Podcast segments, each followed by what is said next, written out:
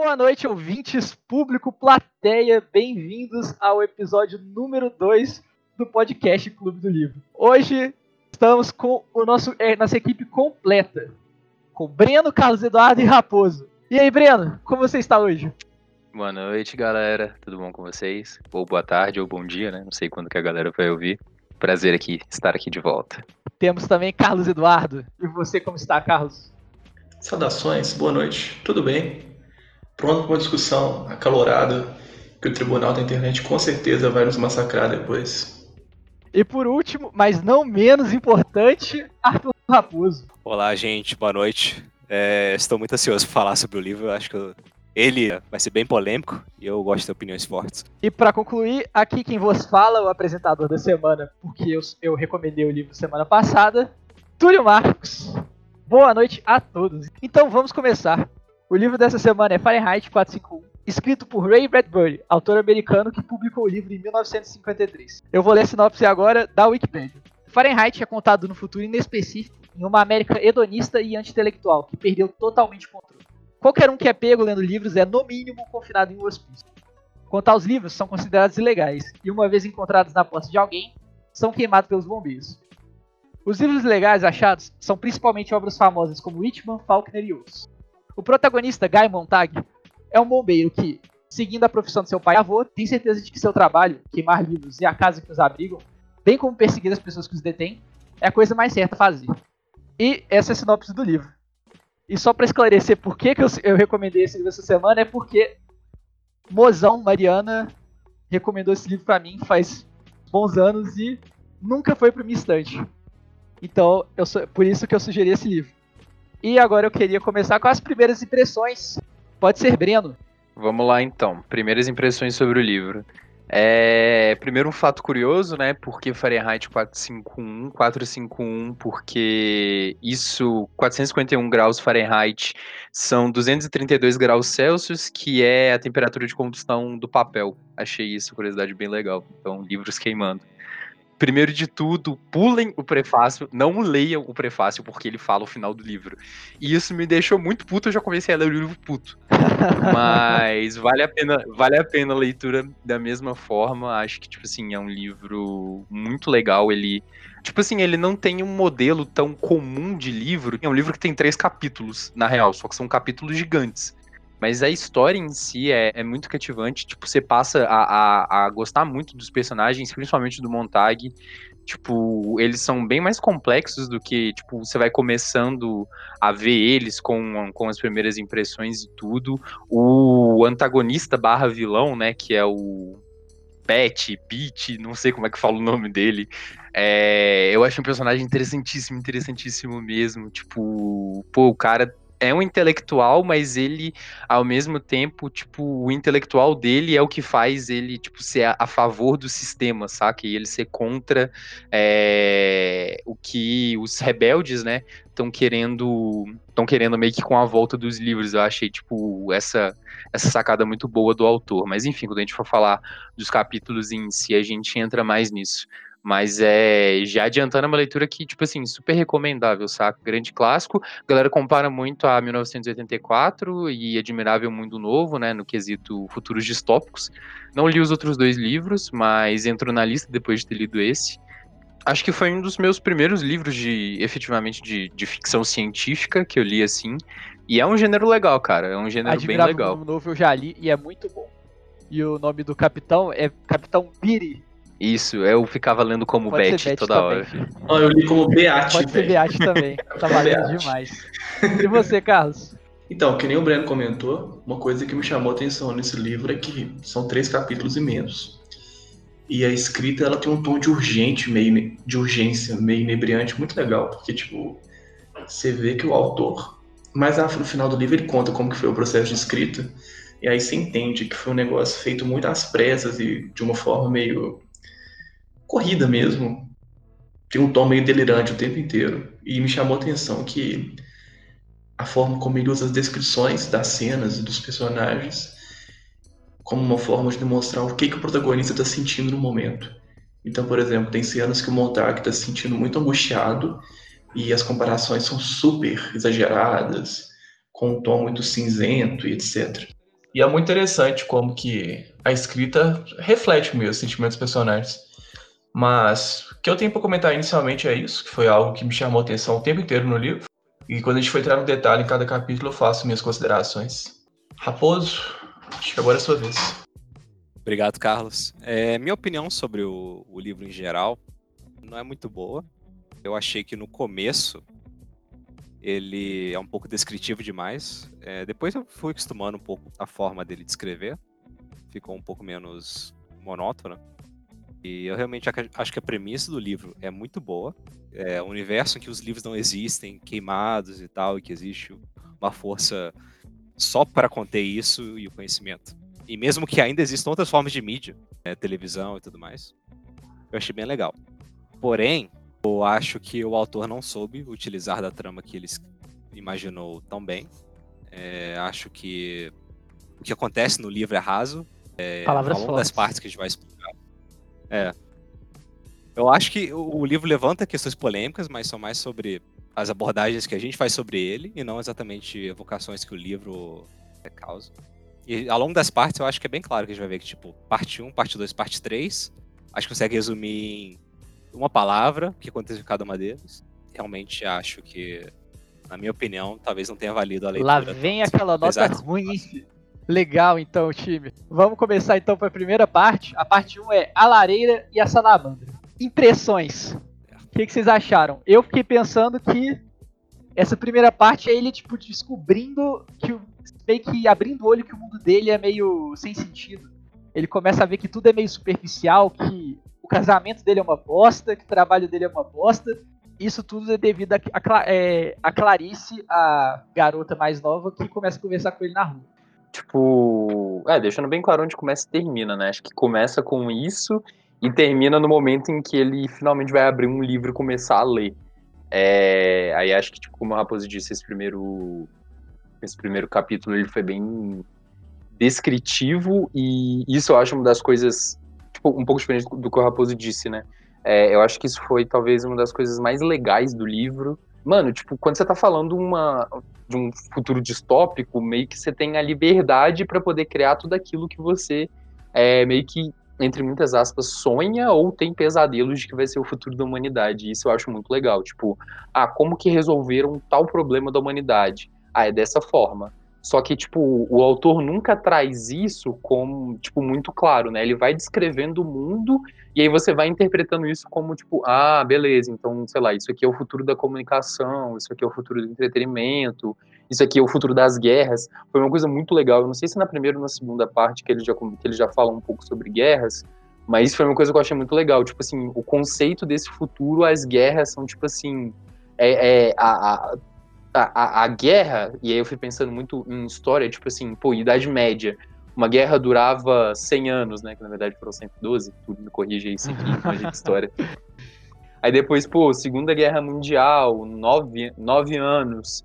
E até o ponto que, tipo assim, a gente chega nesse futuro onde a guerra é um processo, saca? Ela literalmente é um processo, ela dura, tipo, um dia que para mim ficou uma coisa tipo, tá beleza, a guerra é simplesmente esse esse processo, esse input output que a galera passa para poder resolver um conflito, tipo assim, gente morre, a normatização da morte, normatização tipo assim, de coisas extremamente absurdas, e isso foi acho que onde tipo deixou minha cabeça mais maluca, saca? Tipo, velho, muita coisa que é, é, é, é conflito, que é tipo dilema hoje, tipo, ele meio que resolveu isso de uma maneira muito escrota, saca? Não, escrota, não escrota de ruim, mas escrota do tipo assim, que merda que o mundo, tipo, chegou, chegou nisso que o cara tá descrevendo aqui, sabe? Fala um pouquinho mais disso no segundo capítulo, mas eu achei, tipo, essa descrição desse futuro algo muito interessante para poder refletir, tipo assim, desse ponto, né? Tipo, para onde a gente tá indo, e acho que é o grande porquê de, tipo, da ficção científica, de falar desses futuros distópicos, e a menina, velho, para mim, tipo, foi uma. Acho que um elemento narrativo, saca? Ele usou muito mais como isso. Acho que quando você pensa muito na, na jornada do herói, né? Que tem sempre aquela coisa do. Pô, um mentor, é, um mestre que ele aparece, e muitas vezes esse mestre realmente morre, pô, o Senhor dos Anéis, o Gandalf no primeiro filme, é, Harry Potter quando Dumbledore morre, isso não é mais spoiler porque já tem muito tempo, então se você não viu o final de Harry Potter, sinto muito se eu atrapalhei isso agora, e rola isso com a Clarice também. Então, tipo, eu achei legal trazer esses elementos um pouco distorcidos, mas eu vi a Clarice muito mais como, tipo assim, essa, esse elemento narrativo, nem tanto, tipo, pô, mega personagem complexo e que acrescenta muito pra trama. Claro que acrescenta, porque, tipo, com ela é, geram as primeiras reflexões do Montag, mas para mim tá muito claro que, tipo assim, a história tá centralizada no Montag, mas ele precisava partir de algum ponto para ele, tipo assim, deslanchar e isso eu foi fiquei, pensa, eu fiquei pensando muito que essa primeira parte foi, foi, a que eu mais gostei de longe. Aí eu comecei a viajar muito, assim, quando eu tava lendo. Pra mim, essa primeira parte é tudo para falar, tipo, o quanto a gente não presta atenção no que, no que tá rolando na nossa vida, o quanto a gente é bombardeado de informação, tipo, a, a mostrando a esposa dele lá naquele quadro, naquele quarto, com três paredes, com TV, que a TV tá se envolvendo com você e tal. Eu fiquei pensando, velho, isso daí é exatamente, tipo, o tanto de informação que a gente tá tendo hoje na cara e que o cara pensou nisso em 1953. Então, tipo, ele já achava que 1953 já era informação demais. E agora a gente tá aqui em 2020, pirando com tanto de notícia que tem sobre coronavírus e, tipo, tomando, tomando na cara aqui esse tanto de informação e a gente não sabe lidar com isso. Então, tipo, informações que são muito importantes, tipo a guerra que o cara, que o cara, que o Breno falou, a guerra participa sendo uma coisa tão normalizada, assim, tipo, a coisa mais tranquila do mundo. Ah, a guerra todo dia tem. Isso daí é uma informação de fundo, é tipo uma noticiazinha como se fosse a vitória na natação das Olimpíadas. Foi uma notícia qualquer, assim. Ah, outra coisa que eu esqueci de comentar que é super normatizada no livro é o suicídio, né? Tipo assim, é, bizarro. É. Tipo, aqu aquela parte com a, a esposa do Montag, Millie, né? O nome dela. Pô, mano, tipo assim, aquilo ali era extremamente chocante, saca? Tipo, o menino se Vai, foi o terceiro saque aí pro contador, Carlos. É... Foi o sétimo. Sétimo? Perdão, vou tomar cuidado com os de linguagem. Mas, tipo assim, a menina suicidou. Foi lá, o negócio entubou ela, arrancou o suicídio dela, que eu, eu também achei um conceito. O cara é encanador, mano. E tipo assim, dia seguinte, tá lá de volta, tipo, devolve minha televisão aqui, vamos comprar Pô, a quarta tela. Mas você, Carlos, Raposo, o que, que vocês pensaram? Sobre a Clarice, eu acho que ela é somente um algo para movimentar a história. Ela realmente causa as primeiras indagações no Montag. Eles se tornam amigos, né? Mesmo que no começo ele não tinha dado muita bola para ela, sabia exatamente por nem que ela morava do lado dele.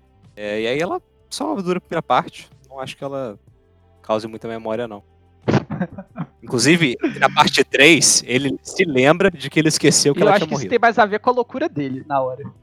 Ah, eu também acho que também tem, tem, tem mais a ver com o arquétipo do personagem, velho. Tipo assim, a partir do momento que ele meio se, que se livra desse rolê, tipo, ele vê meio que as coisas que foram importantes, tanto que depois ele até lembra de quando que ele conheceu a esposa e tudo, e aí nisso, tipo, pra ele a Clarice foi muito marcante, né? E aí ele acaba lembrando dela. E aí, Carlos? Eu não concordo com o Raposo, que a Clarice é só um, um instrumento para mover a narrativa, e eu acho que ela ocupa um papel muito importante na trama, porque ela é um agente do caos. Assim, ela introduz um elemento novo na história e na, nas concepções do protagonista, né? E é por causa dela que, a princípio, é uma influência superficial, que não é grande coisa, né? É uma menina esquisitinha da rua. É tipo a Manic Pixie Dream Girl, que é arquétipo de filme adolescente, que chega e começa a colorir a vida dele um pouquinho, que no começo ele estranha e depois ele vai e gera todo um, uma alta análise dele, que no final ele tá botando fogo no mundo. Eu acho que a visão da Clarice é meio que um agente da entropia mesmo. Ela chega uma presença que a princípio não parece grande coisa, que é o catalisador de uma mudança absurda. Ao mesmo tempo que pode parecer um instrumento narrativo, né? Porque, ah, precisava disso para poder ter um turning point na narrativa. Eu também acho que isso reflete muito algumas coisas da nossa relação no nosso dia a dia mesmo. Às vezes uma coisa pequena acontece, você nem tá botando fé, mas passa uma semana, você ainda tá pensando em algo assim, chega numa conclusão e você vê que começou lá atrás, por causa de uma coisa pequena. Então, essa presença da Clarice eu achei até muito realista, na real. E sobre o resto que foi comentado, eu acho que isso que o Túlio falou, de que na década de 50 o cara tava pensando em como que ia ficar o mundo no futuro. E hoje em dia a gente tá vendo uma realidade muito parecida com o que ele falou, é, é bizarro, velho. Eu não sei se foi no, em alguns livros que a gente leu, eu acho que tinha isso, acho que foi no Sapiens, que fala que um ser humano normal hoje, em cinco minutos, consome mais conteúdo do que uma vida inteira na Idade Média. Um trem assim. A gente tem, tem isso mesmo. Teve, não teve? Foi onde que a gente leu isso? Teve, teve isso mesmo. É no Sapiens, é no Sapiens. É. E é muito isso, né? Chega um ponto lá no livro que de tanta informação, todo mundo fica anestesiado. E acaba que o próprio Montag, na tentativa dele romper com isso, ele a princípio acha que esqueceu da Clarice, né? Porque ele tá fazendo uma limpeza geral de todo o lixo que acumulou na cabeça dele em sei lá quantos anos de existência. Então é um livro bem pesado, assim. E é uma leitura interessante. Eu acho que lendo atualmente com essa cultura de Instagram, influencer, não estou olhando para você, raposo. É muito positivo. Seriam os influencers da família? Ou, oh, é meio que isso, velho. Tipo, a família é, é o, é, o, jornal, a família é o Instagram, a família é o Facebook, a família é, é o rádio, a família é todo mundo bombardeando, ou seja, é o Zap Zap, é o grupo da família. A família é o grupo da família do Zap Zap. É aquele tanto de notícia inútil que você tá tomando na cara que não serve pra nada. E que você tipo, vai absorvendo, absorvendo, absorvendo. Aí quando tem alguma coisa importante, ela passa no meio de tudo.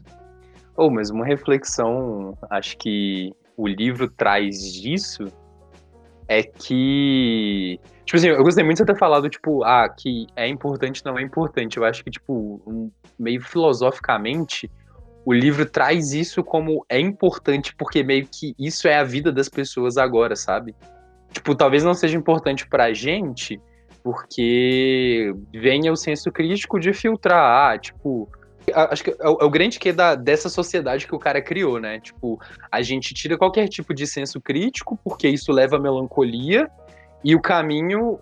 Porque esse vai ser o caminho para uma sociedade onde todo mundo vai ser feliz que é baseado no entretenimento e baseado no consumo. Ponto. Qualquer coisa que fuja disso gera melancolia, então deve ser queimado, como o Capitão Betty tinha falado. E aí, tipo assim, a família, ela é importante pros personagens, tanto que é, ela é muito importante pra, pra Millie. Ela, tipo assim, é literalmente a família, sabe? Então, tipo, tanto que quando tem aquela cena que estão as três mulheres na sala assistindo televisão e que o Montag apaga a televisão e começa a recitar poema, tipo, você sente que aquilo ali é importante para eles, eles, tipo, estão discutindo política, eles estão falando em quem eles vão eleger, baseado, tipo, na, nas aparências, no que que tá aparecendo ali. Ah, como que vão levar e eleger esse cara? Olha o nome Olha dele. dele. Tipo, é isso. Olha a cara dele. Então, tipo, é isso que são as coisas importantes daquela sociedade, sabe? E acho que, tipo, essa é a grande distopia. Eu espero muito que a gente não, que a gente não caminhe para isso, e dá, é meio bizarro quando acontece algumas coisas que você fala, mano, isso aqui é meio Fahrenheit. E aí você, tipo, já, já, fica, já fica um pouco assustado. É, aí o Breno falou uma coisa que eu acho que é um ponto muito importante da distopia, que é justamente o que você tem que ler e começar a questionar o que, que da sua realidade já se aproxima disso. Isso aí que ele falou sobre a família e a forma como a esposa dele se relacionava com isso me remeteu muito a Instagram, essa cultura de influencer. Porque, principalmente no nosso meio, nossa geração, você vê pessoas comentando sobre influencer X, influencer Y, como se fosse uma amiga íntima, sabe? Ah, você viu o que, a fulano de tal fez na festa de casamento de fulana de tal fez? E assim. Mano, muito real, velho. É muito, muito real. Velho. E eu tava lendo, muito só pensava real. nisso. Aí eu comecei a ter, pegar viagem com o Big Brother também, pensando, não, velho. Mano, muito real, eu não tinha pensado nisso. Que doido. Mano, é muito verdade, caralho. Loucura demais. eu tô tentando minha epifania. é, muito, é muito verdade isso, velho, eu tô piando. Tá vendo? É... Quer ver o Túlio dar duas semanas ele começar a botar fogo em livro? Vamos lá, a parte 2. A parte 2 ela começa, né, com ele lendo os primeiros livros é, tentando, que ele tem aquele prazo que o Capitão Betty deu para ele de 24 horas, se não me engano, para poder devolver o livro. Que aí ele começa naquela loucura, e aí ele conhece, ele vai lá encontrar o tal do Fabin, que ajuda ele. Que eu achei uma outra coisa, eu, eu achei o Fabin mais legal. Faber. Faber. Faber Castell. Faber. Faber de Faber, Faber Castell. Isso, verdade. Faber, verdade, verdade, verdade, verdade. O, ele encontra o Faber e aí. Eu achei o papel do Faber bem legal, saca? Tipo, essa coisa do. Foram quantos sacas? Foda-se. Essa coisa do Faber legal. ser esse meio que, tipo. Um rebelde, que, Rebelde desi- oprimido. que desistiu da causa, mas que quer voltar. Deu pra fazer algumas, algumas referências cultura pop aí com, com a galera. Uma galera mais nova aí, um Han Solo da voltar vida. sem retornar. Mas que quer voltar, mas não quer, mas não quer voltar, mas no final acaba voltando, mas não indo nem tudo. Achei muito paia de, tipo assim, no final não fala o que, que acontece com ele. Então fica em aberto, morreu, não morreu. No final ele falou que na peça ele morre, mas ele depois não morre de novo. Então o livro me fica fez aí, pensar que teria um segundo livro. Não tem um segundo livro, fica aí o que acontece com o Faber. Não sabemos se ele foi. Né, se ele comprou um castelo, começou a fabricar lápis. Assim, Mas ele falou o que, que ele queria um- fazer, né? não. Tem nada a ver Faber com Faber Castell. No final ele falou que tem. Ele falou que Foi uma grande coincidência. Foi uma, foi uma grande coincidência. coincidência, mas que ele não estava ciente dela de acordo Uma com coisa da parte 2 que eu achei muito interessante foi que no começo, quando ele entra na pira dos livros, ele não entende o que ele tá lendo, né? Ele só lê e não É, velho. dele, mas só isso aí, essa angústia inicial que ele sente já é o suficiente pra, tipo, desestruturar completamente a cabeça dele. Eu acho engraçado porque na minha vida eu senti isso quando eu entrei na faculdade. Primeiro livro de direito que me mandaram ler, eu li o primeiro capítulo e não entendi nada. Exato. Eu fiquei tipo, velho, como assim? O que que tá acontecendo? E eu consegui me, me identificar com o protagonista nessa hora e posso atestar que é muito agonizante. É, eu tive isso com meus livros de cálculo também. Só que ainda não passou. Eu, eu, eu assistia Me Salva. Eu assistia Me Salva, não li o livro. Ai, meu Deus, eu troquei o livro pela mídia. Caramba, Túlio. Cara, beleza. Cê- cê- cê- mas mas você- você falou uma coisa, eu vou, vou, vou trazer um ponto da, da terceira parte também, mas é porque é muito pertinente pra isso. Que no final eles refletem muito disso, que tipo assim, o canal, o veículo, no final não faz tanto, não, não tem tanta importância.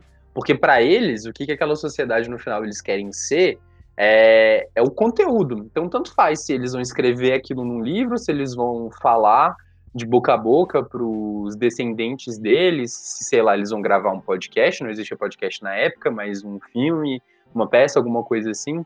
Tipo, eu acho que a, a, a reflexão do livro, e eu acho que, tipo, a, a metáfora de queimar livros ela é muito forte justamente para poder criar isso de uma maneira bem, entre aspas, didática de se entender, mas no fundo, no fundo ele tá falando de arte, ele não tá falando necessariamente de livros, ele tá falando de, tipo assim, questionamento, de é, bater de frente com o sistema, de status quo, não necessariamente só de livros.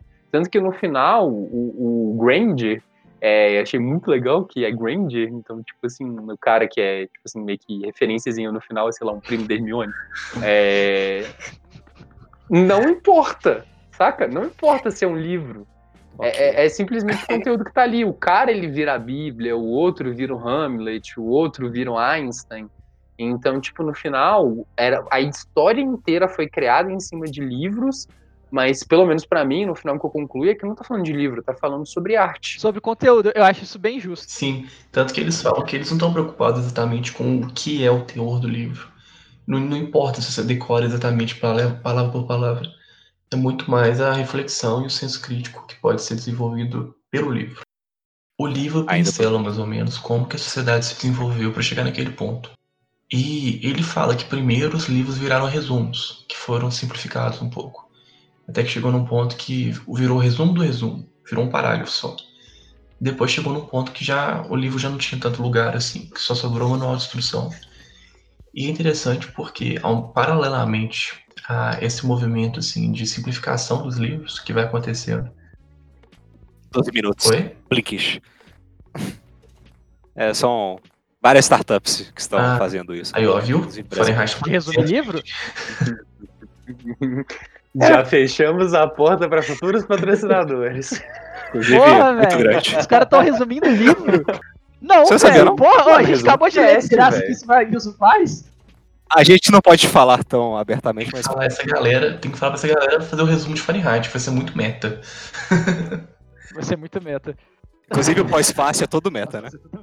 Agora de chegar nele. Tipo assim, eu, eu, eu, eu não sou contra, Fraga. Tipo, vai muito do objetivo que você tem com aquilo. Se, sei lá, se o objetivo é realmente ouvir um resumo, ouve o resumo.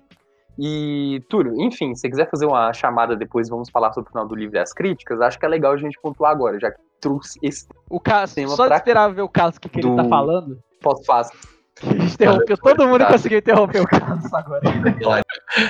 Não, mas eu ia comentar que, paralelamente a esse movimento de enxugamento dos livros, também acontece uma exacerbação do entretenimento das competições, né? Que ele fala que vira uma coisa muito relevante.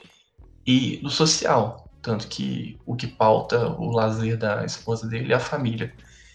E é interessante porque a leitura é uma das coisas mais individuais que você pode fazer, né? Porque é você com um pedaço de papel, você tá lendo e você mesmo tá atribuindo sentido a isso. É, vamos passar pra parte 3 e pra, pra discussão do fim da história e também pra discussão do pós-fácil. Que eu acho que a gente já pode juntar essas duas coisas, porque já tá ficando muito aglomeradas nossas ideias. Tá. A parte 3 é basicamente ele fugindo, né? É, os livros são encontrados na casa dele, ele incendia a casa e o, e o capitão. E se encontra com os novos contadores de história. Realmente, a maior angústia em relação a essa parte é o que, o que acontece com o nosso amigo Faber, né? Que em tese estaria, vai estar O que esperando. mais parou foi o que aconteceu com o Fábio. É, o Raposo realmente não gostou do livro, cara. Claramente. Eu talvez não seja um leitor profundo o suficiente pro livro. Oh, o final do livro, que foi a coisa que me chamou mais atenção, que inclusive foi a coisa mais bonita que eu achei, foi quando o avô, ele, um personagem acho que foi o Granger, começou a falar sobre o avô dele, que era o escultor. Que é alguém já falou aqui, acho que foi o Raposo. Mas não foi nem pelo o papel na narrativa, que eu tenho certeza que é muito simbólico, mas eu fiquei pensando em mim. As coisas que eu faço que deixam uma marca no mundo. Aí eu peguei uma viagem nisso. né? O cara, já é a segunda vez que você reflete sobre sua quê? assim, no podcast. Depois a gente pode ter uma conversa mais, a sós. Segunda vez que o quê? A gente tá aqui com você, cara. Nada não. Os nossos ouvintes acho que vão compartilhar com a, a análise. Ele tava falando da Isso- sua Isso bad. tem que saber. A gente está presente, cara. De Não. longe, mas estamos que eu quero presentes. começar a fazer jardinagem. No livro fala de Jardinagem? Você pensou em virar É, jardineiro? é. No livro fala de jardinagem. Ô, véi, eu acho um bom hobby. Desculpa, eu tô rindo com muito respeito.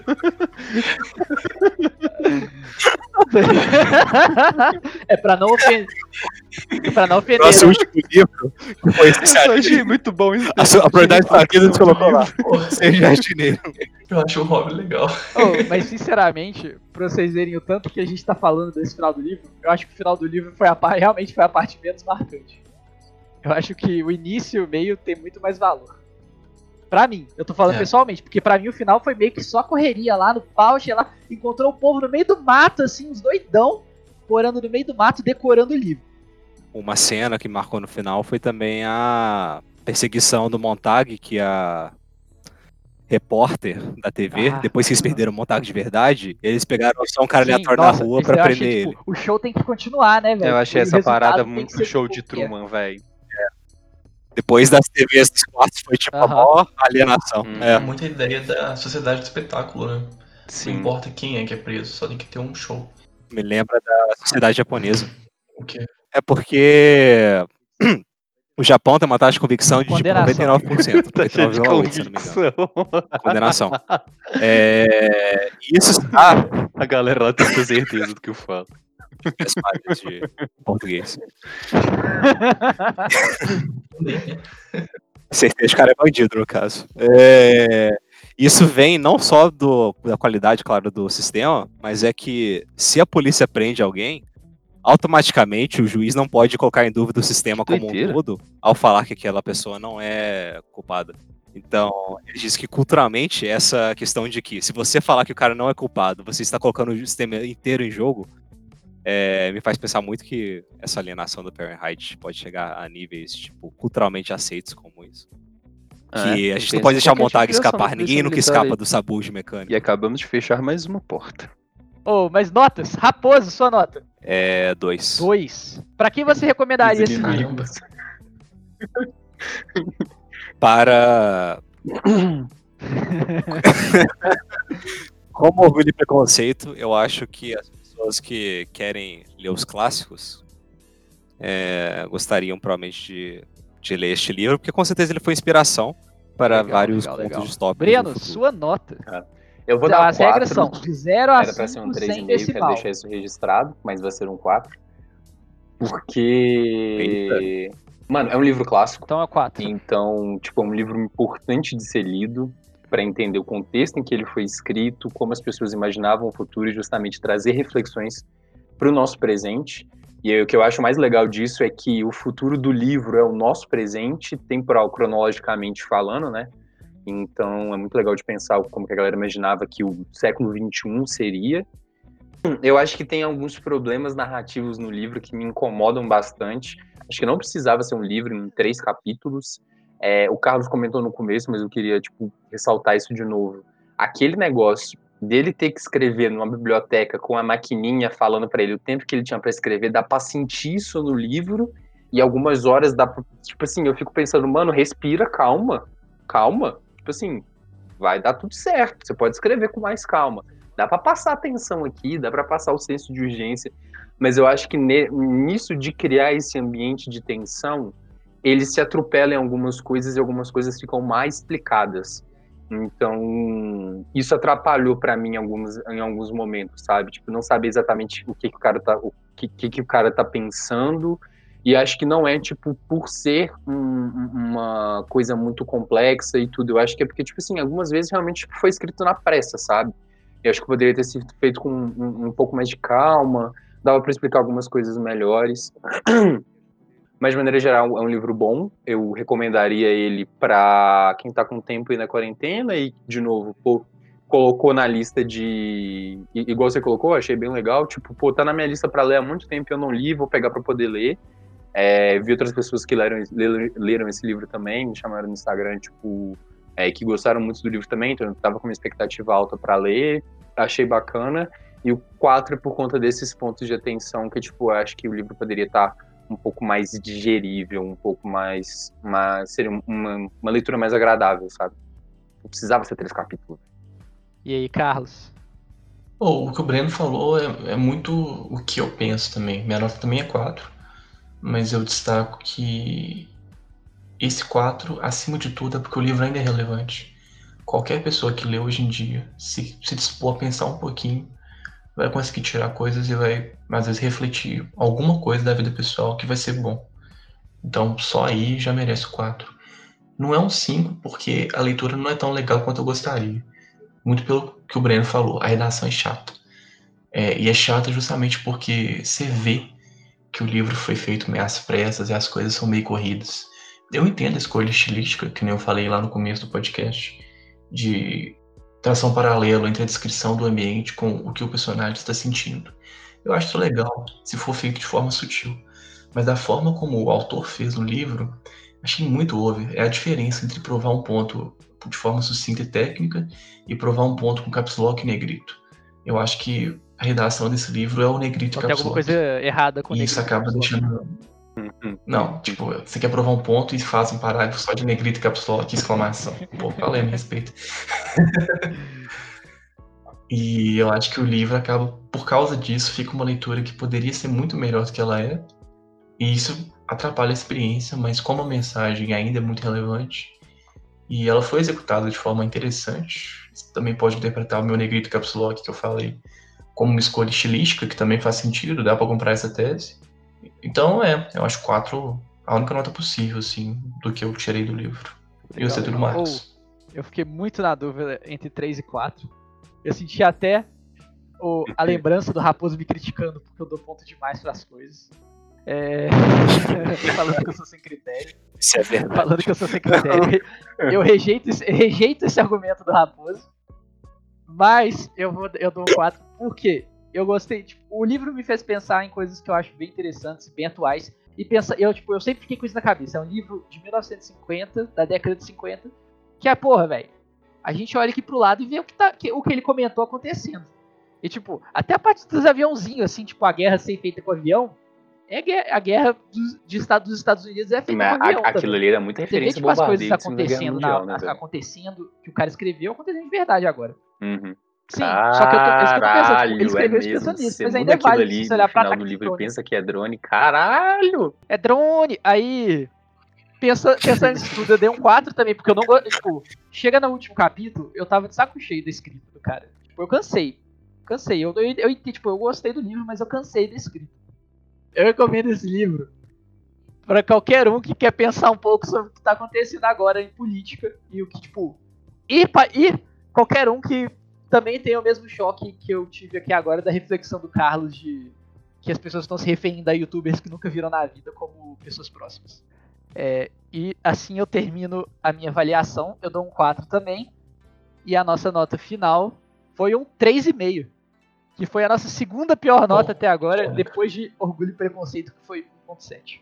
Com isso tudo, com essa Caramba. conclusão, eu passo a bola pro sugestor do próximo livro, apresentador, ou, ou podemos chamar também o próximo Faustão desse programa, que vai ser Arthur Raposo. Boa noite. É, eu acho que o, o livro que eu escolhi vai ajudar a gente nessa discussão de politicamente correto, porque é um livro que fala muito sobre inteligência emocional. Na verdade, é um dos maiores livros é, sobre isso.